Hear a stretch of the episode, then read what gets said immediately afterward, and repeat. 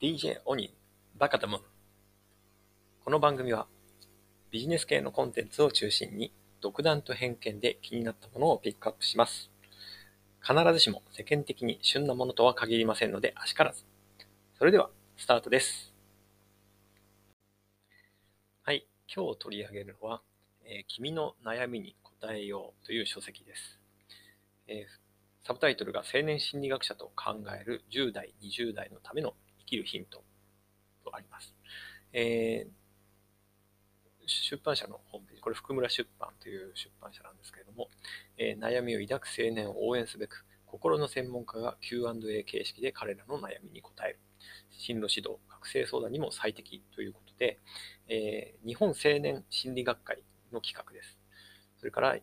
ー3、4、5、6、7、8人の、えー主に大学の先生が、え編集者となって、実際は執筆者としては20人近いですね、え大学の先生とかですね、え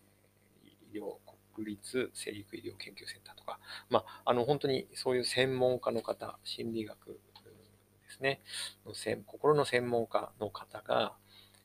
Q&A 形式で悩みに答えるというふうなものになっています。はい、これ、章立てで言うと、まあ、10章もあるのか。え生き方、政治、宗教、進路、就職、学業、友人関係、SNS、ゲーム、親子関係、え気分、性格、恋愛、身体とかですね、えー10章になっていて、結構な Q&A、これ1、2、3、4、5、6、7、まあ、多分70、6、70ですね、の Q&A に答えているような形になっているんじゃないかなと思います。はい。まあ、ちょうど我が家の中学生がですね、まあ、まさに思春期なんですね。はい、思春期で、うーん、まあ、なんだろう、家で過ごす時間の大半が、えスマホ、それから、えパソコンでゲーム、主にマインクラフトやってるんですかね、をやっていて、えーまあ、勉強する時間がちょっと少ないなっていうのと、あとは、まあちょっとこのコロナ禍だからのタイミングだからとかっていうのもあるんですけど、えーそうですね、3月から学校に行かなくなり、まあ、4月、5月、オンラインでの学習っていうのが始まりましたが、えーそのタイミングぐらいからパソコンでゲームやることにちょっとハマり始めてしまってですね、まあ、かなり毎日のように2時間、3時間やる日が続いていました。で、えー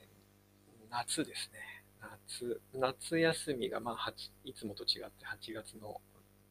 上旬ぐらいから8月の下旬ぐらいまであったんですけれども、いつもとは違いますけれども、そこそこ夏休みの課題、宿題みたいな出ていたりしたんですが、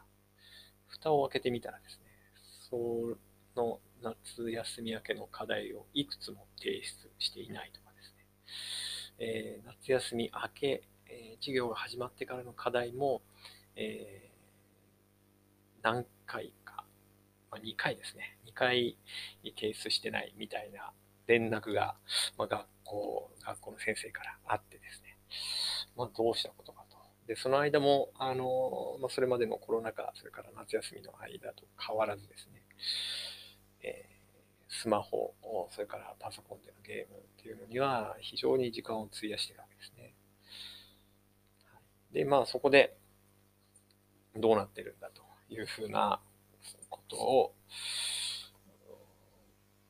話をしたんですけれども、まあ、なかなかやっぱりその勉強、学校に行くことに対するモチベーションが上がらないとかですね、えーそういったようなことが、をやっぱり話としては出てきまして、うーん、どうするかな。で、その、学校に行ってもつまらないとかですね、結局、じゃあこの先何がしたいんだ？みたいなことも自分の中では見当たらないとかっていうのも、えー非常に、非常にというか、まあ、悩んでるんだけれども、あんまりこれを、そういうことをきちんと向き合って考えることも、まあ、なかなかね、難しいですよね。で、ついついスマホ、ゲームに、まあ、親からすると逃げてるような形に見えてしまうということもある中で、うん、ちょっとそういった、まあ、道をね、自分なり、自分、まあ、私も妻も、そういう時期っていうのは経ては来ては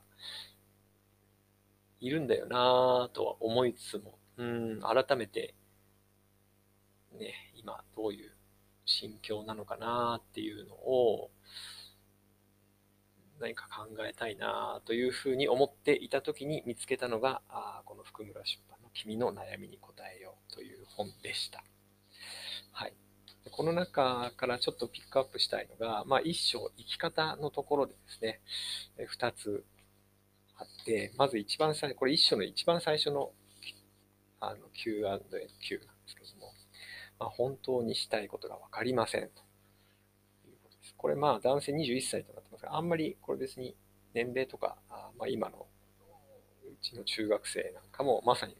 本当にしたいことがわかりませんというふうな状態なので、ここの中で、えー、まあ、回答として、えー、出て書いてあるのがですね、えー、まあ、自分の本当にしたいことがわからない、自分に自信が持てないという表現は、現代の若者たちからよく聞くことがありますということですね。まあ、もしかしたらやっぱり あの我々のこの30年ぐらい前ですかね。とはやっぱりその世の中社会環境が変わってきて、えーまあ、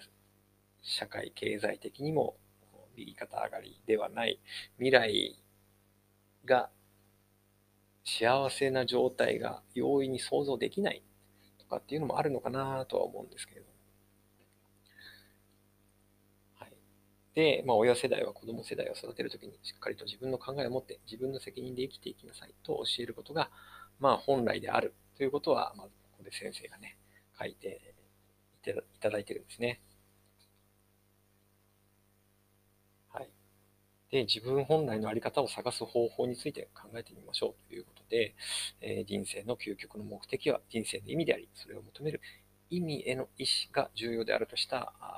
実存分析創始者、フランクル。これはあの、えーと、夜と霧ですかね。の著者、あのユダヤ人で、えー、収容所にしばらく入れられていた、えー、フランクルさんなんですけども、人間はこの人生の意味、実存に触れていないと、こんなことしてもいいのかなという実存的欲求不満を感じると述べている。自分本来のあり方を探すこのことを手がかりに自分本来の在り方を探すことができる。自分でやってみても良いかなと思うことがあるをある期間徹底的に集中してやってみる。その結果、やればやるほど面白いなのか、こんなことしてもいいのかなという2つに分かれて、えー、何か見つかるんじゃないかというふうな話ですね。はい。まあ、とにかく、ここでの回答としては悩んで、え何か行動してというふうなことが書いてあります。もう一つ、えー、これは二つ目の Q なんですけども、親の言う通りに生きてきたことは良いことなのか分かりません。まあ、ここはちょっと反抗期のことについて書かれています。はい、青年期は親から心理的に離乳する時期であると。親の監督を離れ、自立した人間になろうとすると述べている。ホリングワースという女性の心理学者ですね。青年期の心理的な親離れであるこの心理的離乳については中学生の頃、ただ親を嫌悪したり感情的に反抗する第一次心理的離乳。高校生、大学生くらいだって親の立場を理解し、時には共感したり同情さえする。親を一人の人間として見るような対等な関係に移行する第二次心理的離乳。さらに親が社会的、経済的にも力を失い、親を頼る存在ではなく、むしろ子供が親を支える親子関係が逆転した第三次心理的理念の段階があるというふうなことですね。まさに今、まあ、第一次心理的離乳の我がの中学生ですね、時期なのかなというふうに理解しました。はい。まあ、この本はですね、各章ごとに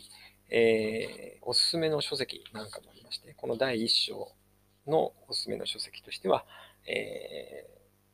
ー、先ほどのフランクルじゃないですね、えー、生きるということとかですね、それでも人生にイエスというですね、それから夜と霧、はい、フランクルさん、夜と霧ですね、のあたりが紹介されていたりするのがありますので、ちょっとこのあたりも今、読み始めた。まあ、夜と霧はちょっと前に読んだところだったんですけども、フランクルさんのそれでも人生にイエスというとかですね。あと、まあ、フロムさんの生きるということのあたりを、えー、今ちょっと読み始めています。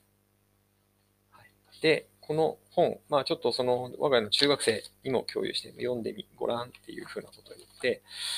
で、この中で推薦されてる本もちょっと一緒に読んでみようよっていうふうなことも今言って始めています。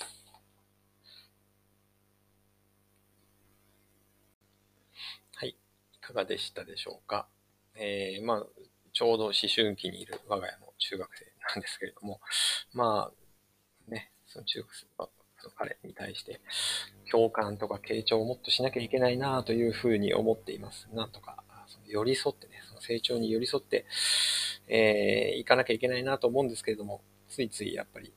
感情で敵になってしまう部分なんかもあるので、えー、もうちょっと自分でも成長しなきゃいけないなと。今日も最後までお聴きいただきありがとうございました。それでは皆さん、今日も良い一日をお過ごしください。DJ お兄でした。See ya!